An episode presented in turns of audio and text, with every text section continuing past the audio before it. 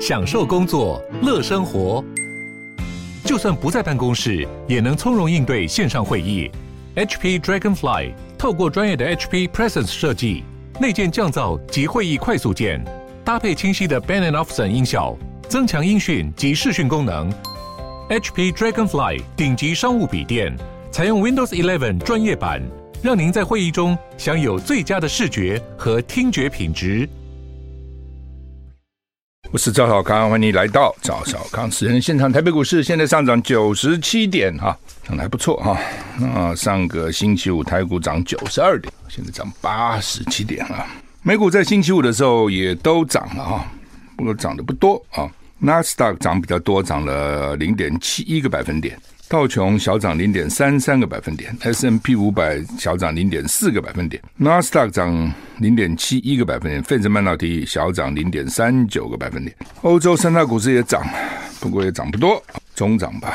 天气从礼拜天就开始有一点冷啊、哦，这天气真绝。上个礼拜四五六很热，二七、二十八、二十九度，北部哦，南部更热。然后呢，礼拜天诶急转直下，到了今天啊、哦，温度就低了哈。主要原因受到大陆冷气团或是强烈大陆冷气团的影响，北部及东北部天气偏冷，其他地区早晚冷哈。今天一月十六号，基隆、台北、新北、桃园持续十度左右或是以下的低温，它就是橙色灯号。连江马祖有持续六度左右的低温啊，真冷啊，那是这橙色灯号。新竹苗栗金门十度以下的低温，黄色灯号。气象局同时发布豪雨特报，因为受到东北季风影响，基隆北海有局部大雨或豪雨，宜兰地区也有局部大雨发生的几率。今天因为持续受到冷气团影响啊，所以清晨跟夜里各地气温偏低。台中以北、东北部及东部低温十一、十二度，其他地其他低温十三到十五度，就早晚了哈。沿海空旷地区还要再低二三度啊，它这个温度只是一个。测量温度并不是体感温度。如果你在那个风有风吹的地方，就温秋啊，这种风吹下去，那个就非常冷啊。美国报气象的时候，常常还会跟你讲一个风吹到身体以后带走的热，你就觉得哇很冷，有点发抖。年前天气有三大重点，年前没几天了。第一个，两波冷空气，北台湾再次回到冬天。一二。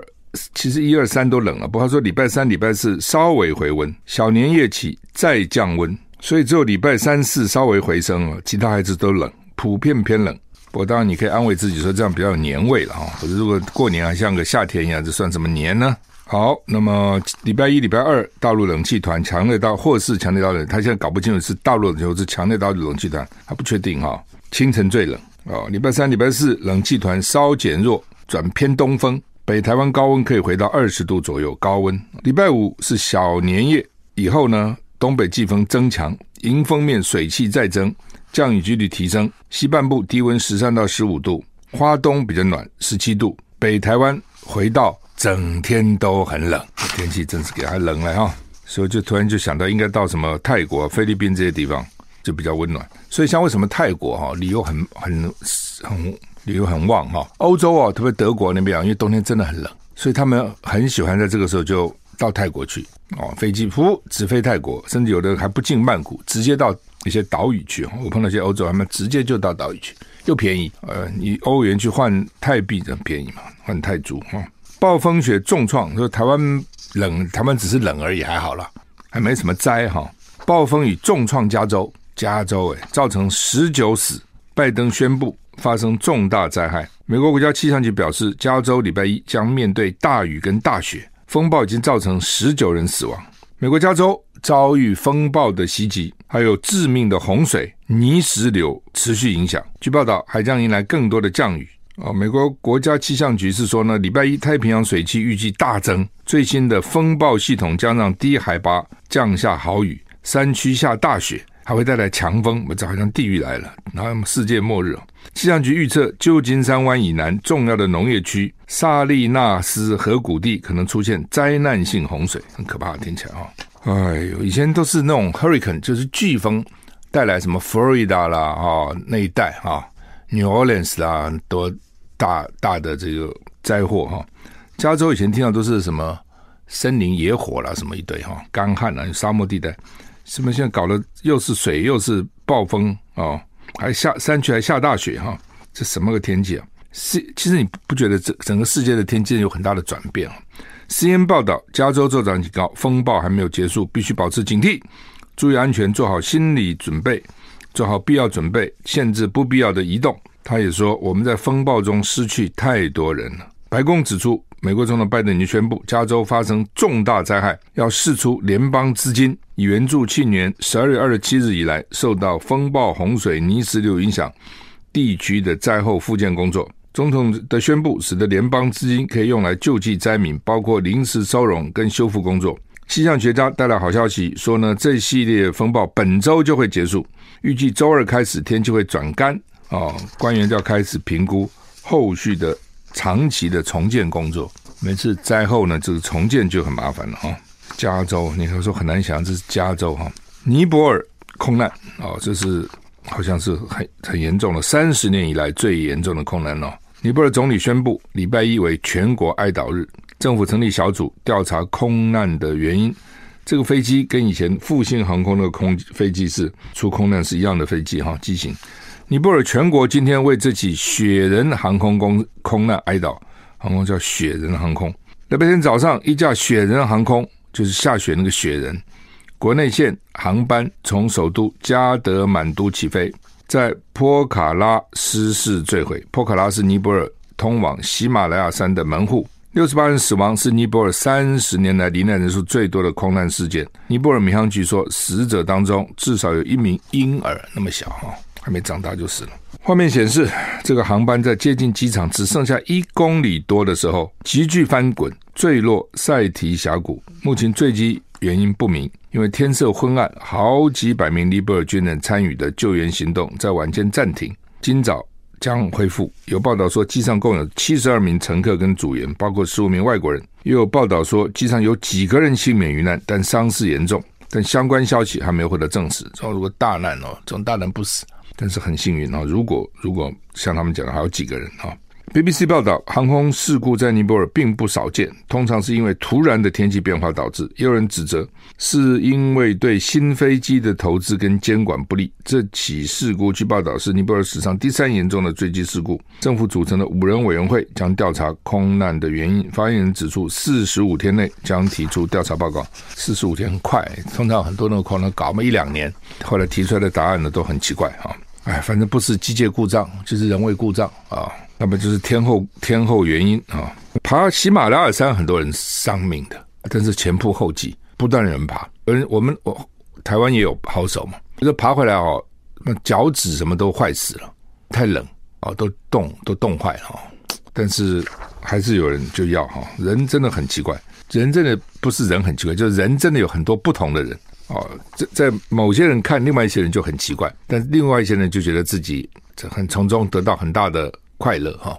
这每个人喜好很不一样。有时候你看那个高空说跳下来攀岩的，哇，是那么那么危险，那么费力。有的人就是很爱啊。哦，我到美国看那个攀岩，哇，那个陡直的那种岩壁哈，什么攀啊啊，他也攀在那边呢、啊。但是有没有掉下死的有啊？但他们还是不断的，我讲啊，前仆后继啊。爬喜马拉雅山也是很辛苦哈，但是很多人就爱啊，那一辈子的梦想。好，那么这些我相信一定有人要去爬山了，因为它是通往喜马拉雅山的门户啊。不过这么冷，反正不幸坠机，七十二人哦，有几个人听说哦，他们说可能幸免幸免于难，不过严重受伤。哎，乌克兰也没有平静哈，乌东公寓遭飞弹攻击，三十死，三十失踪。泽伦斯基说，俄国人民软弱沉默哈。乌克兰东部城市第。聂伯罗一栋公寓周末遭到俄罗斯飞弹打中，据报道造成三十人死亡。泽伦斯基说，里面还有三十多人生死未卜。他痛批俄罗斯人人民懦弱沉默，就你为什么不去抗暴？为什么不去骂普丁啊？等。俄罗斯发射飞弹飞弹攻击聂伯罗一栋公寓，乌克兰总统泽伦斯基表示，一整天都收到来自当地的报告。俄罗斯周末被用一个飞弹去攻击这个乌克兰。的公寓了哈，那去打平民的公寓是干什么？不知道哈。北约的秘书长史滕史托滕伯格说呢，乌克兰近期有望收到西方国家提供的更多重型武器，好像英国坦克车也去了哈。现在正值战争的关键阶段，目前包括法国、德国跟美国都承诺提供装甲车或战车。英国首相苏纳克也提供承诺提供挑战者二型战车十四辆，成为第一个向基辅运交重型坦克的西方国家。就打下去会怎样？反正就这样打嘛。那西方就源源不断的支援了啊，那这个战争就很难结束嘛。那俄罗斯因为它有一亿四千一亿四千多万人呐，俄罗斯人不少哈，所以呢，乌克兰四千多万人呢，但乌克兰四千多万人，我看一千多万都跑了，男生是不能跑。哦，因为当时限制男生不能出境啊，所以男生乖乖乖乖乖留下来。那每天就把这边十几个，那边十几个哦，就战争就这样一直打下去。那对俄罗斯来就给你耗。那当然，俄罗斯讲法是说，我现在还没有要用核子武器，对不对？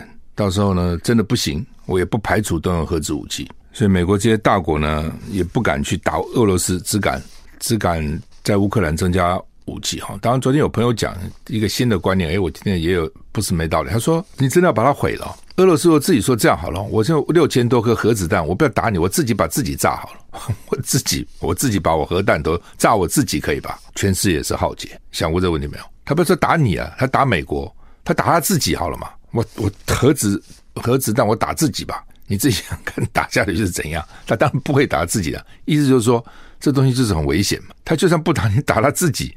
你也是世界的灾难了，你这世界的气候等等会变成什么样子？核扩散会搞成什么样子？朋友之间的讨论就是，如果老共打台湾，美国敢不敢讲大陆本土？假如说打了个半天都在台湾打，那么台湾摔死了嘛？如果老共打台湾，老美说我去打你大陆本土，他敢不敢？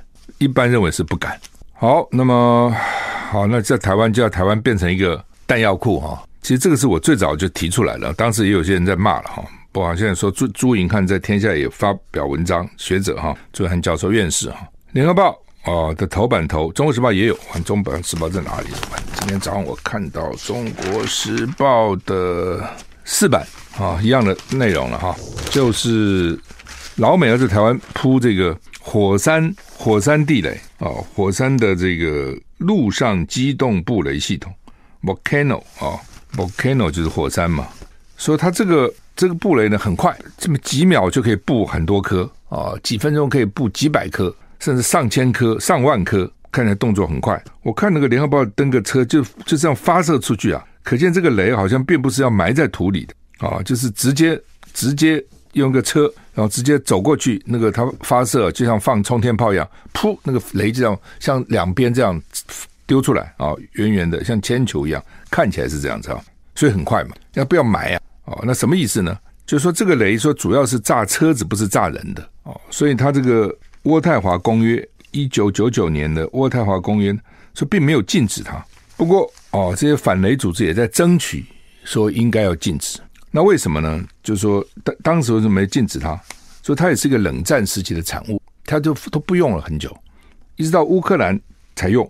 哦，二零一七年那是乌克兰之前的。就爆发战争了，不是现在才有战争，不是去年的战争，之前就曾经打过。那他要，他主要说要一百五十公斤以上的压力才可以，一百五十公斤。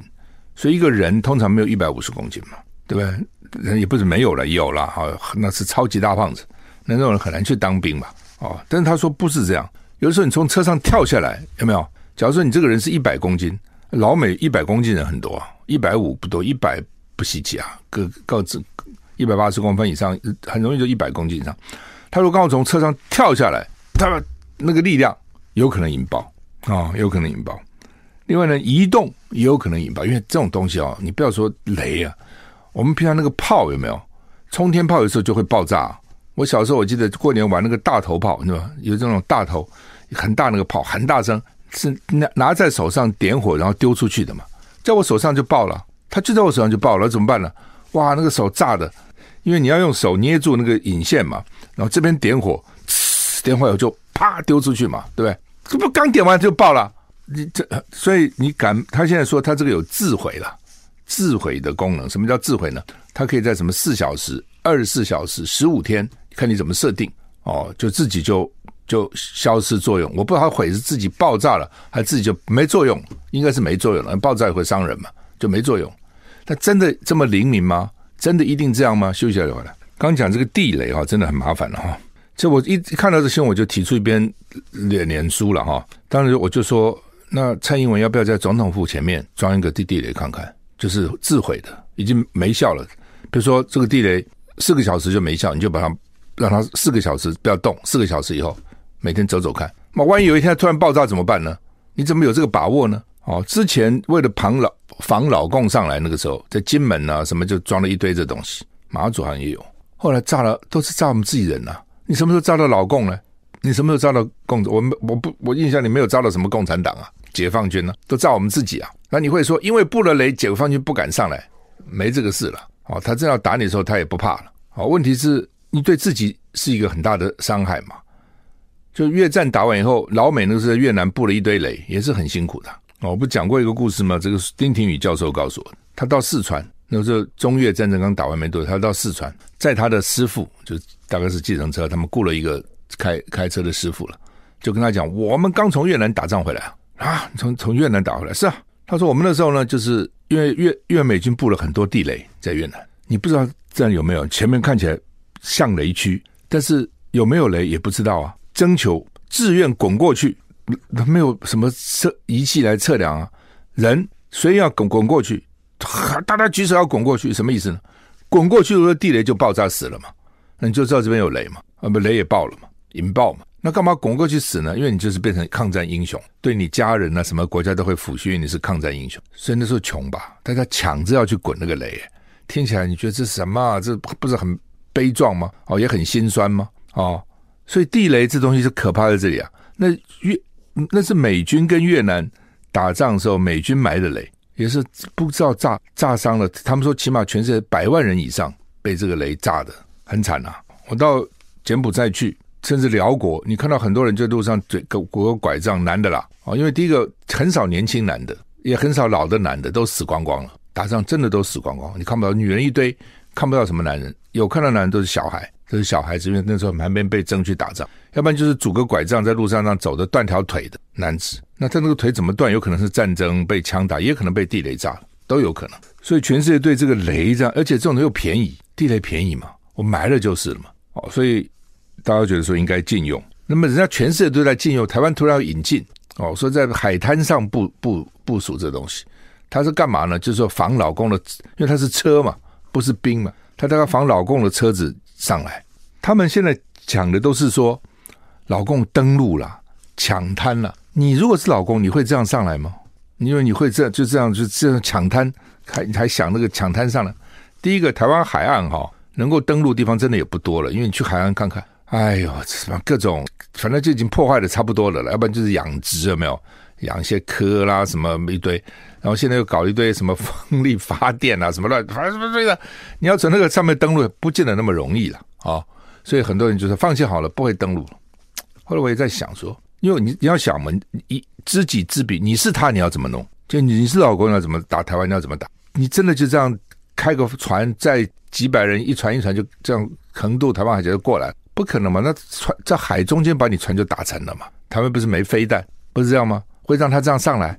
你会有这种可能？一定是老共要要登陆台湾，一定是把你的海空军都毁灭了以后，他才会来。你讲的道理，我们想得到，岛共想不到。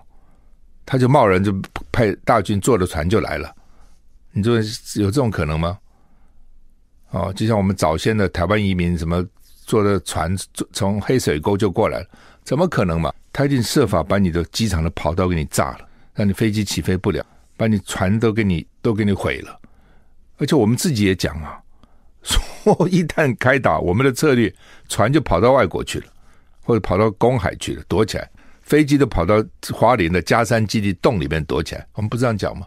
要准备第二级，第一级我们先躲起来，这是一个了哈。所以，但是呢，他一定会把你的跑道、飞机跑道给你炸了。你说我修补再快，你补了我再炸，你补了我再炸嘛，这有什么困难呢？对不对？然后呢，这他已经取得制空制海权，才有可能出动军队嘛，这是一个嘛。他军队有可能是船过来，也可能是空运呐、啊，伞兵这样过来，因为你制空权已经没有了嘛。当你制空权没有的时候，他就过来了嘛，这是一个。另外一个，他真的要这样登岸吗？跟你抢滩吗？我是他的话，我一定是抢在你的港口嘛，我就把你台中港打下来，高雄港打下来，基隆港打下来，台北港的随便我把你个港口给你打下来嘛，有那么困难吗？因为他真把我们港口占领有那么困难吗？港口占领，我就大船就直接进港了啦，我还什么抢什么滩呐？你想嘛？你说他不一定做到，他不做到他就不会来嘛。我没有，我做不到这个，我不来啊，我来不是自己牺牲吗？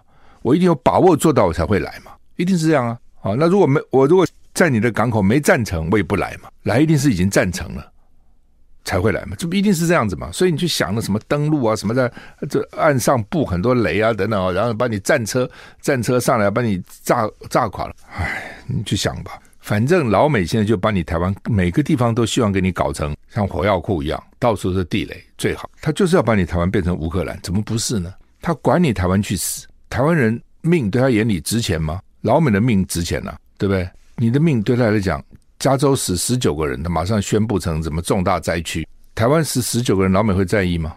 你自己想想看吧。地雷哦，真的是很可怕哈。台湾真的要变成这样吗？啊，真的要变成一个地雷岛吗？哈，而且他的讲法是说我我会自毁了哈。那换句话说，那你现在就不能布嘛？你布了不就自己毁了吗？那等到老公要打你的时候再布，这个哦，老美现在讲法是说，老公真的要打你的时候，他他就来不及了。他的理论是说，乌克兰他来不及了，为什么？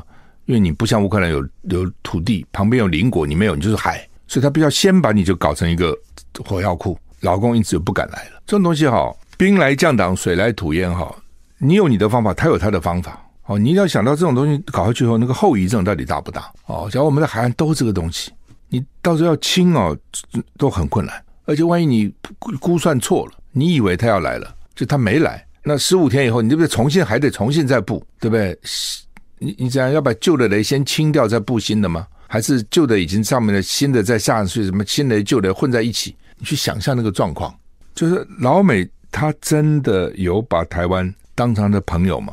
还是只是把你当成在前线去阻挡老共，对不对？这样讲好了哈，就老共的军力在全世界跟美国还是不能比的，他当然进步很多，但老美在全世界还是还是最强，但是在局部地方，你老美很难比他嘛，因为他强龙不压地头蛇嘛，在他家旁边嘛，他补给啊各方面都快啊，你就比较慢嘛，对吧？而且你美国离这边多远啊？你光靠什么关岛啊，靠什么横须贺啊，哦、呃、什么之类，你也有限呐、啊，你也不是无限制的可以提供啊。哦，所以这个就是老公有局部优势，我完全同意，在全世界老老公还差美国差一大截，但在。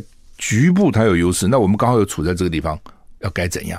就自己想想看。好，苏贞昌说“袁崇焕不死，清兵怎么入关？”他怎么讲到这个东西很奇怪啊？因为苏贞昌昨天受访问，人家就说：“你最近哈、哦、不是要走了吗？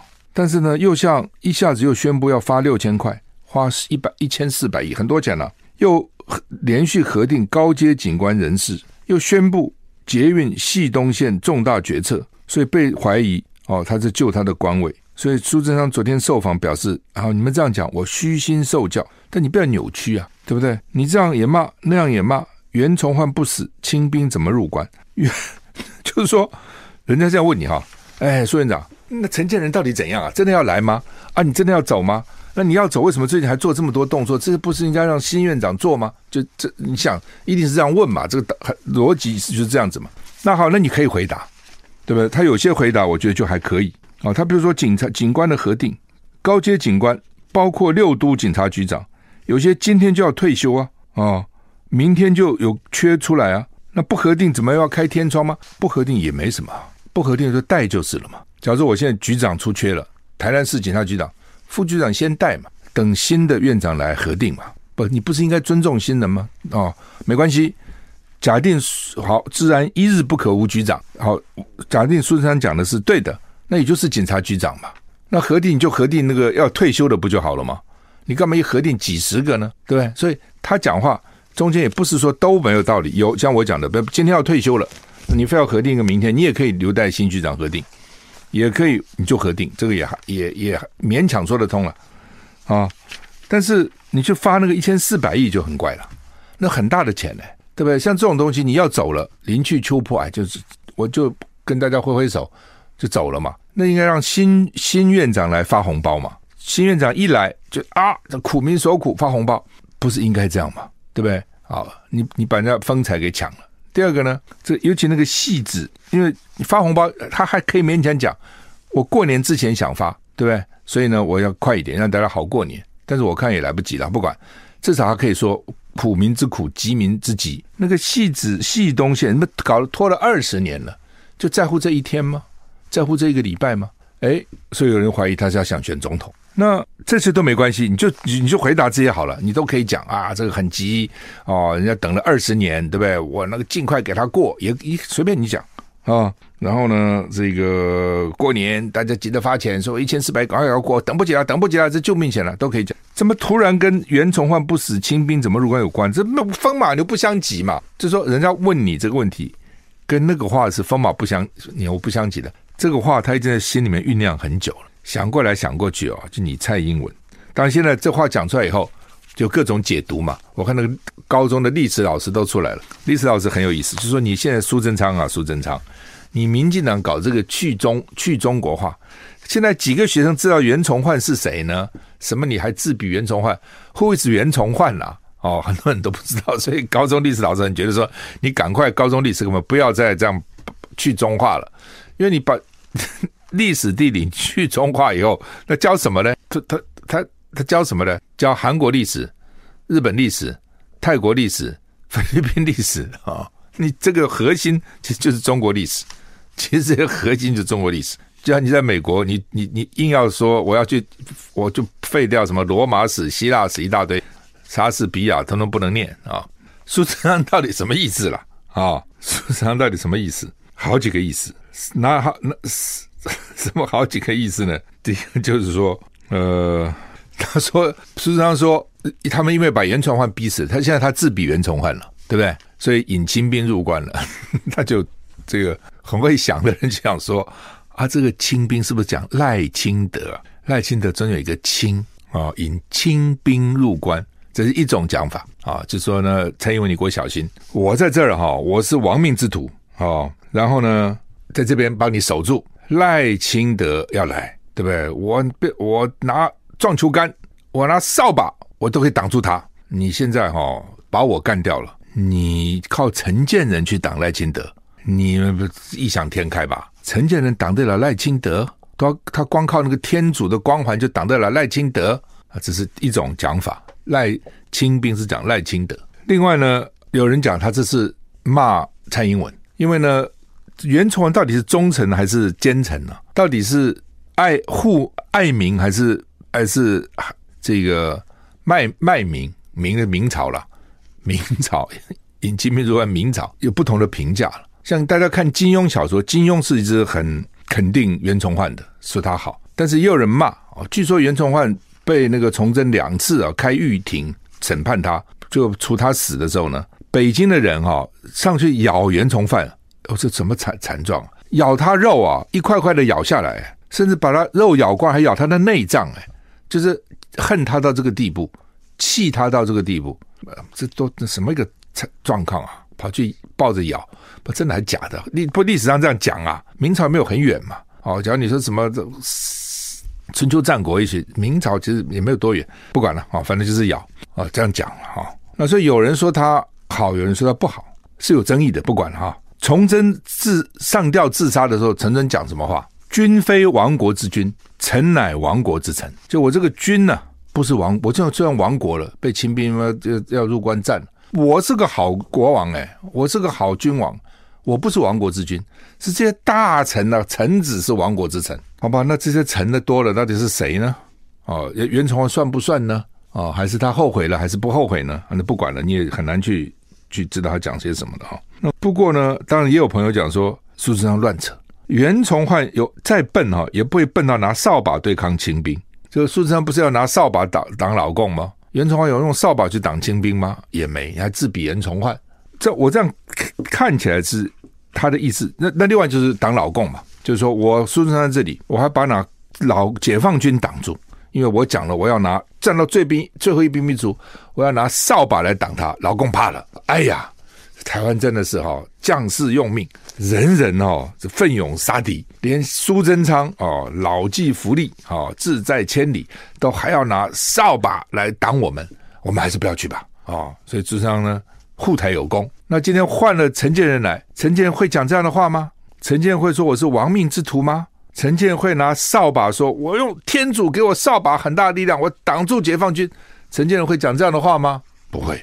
所以台湾唯一啊、哦，就苏贞昌到底在干嘛？而且苏贞昌还蛮喜欢用中国的典呢、没事讲个中国成语啊，讲个中国的典故哈、等等哈。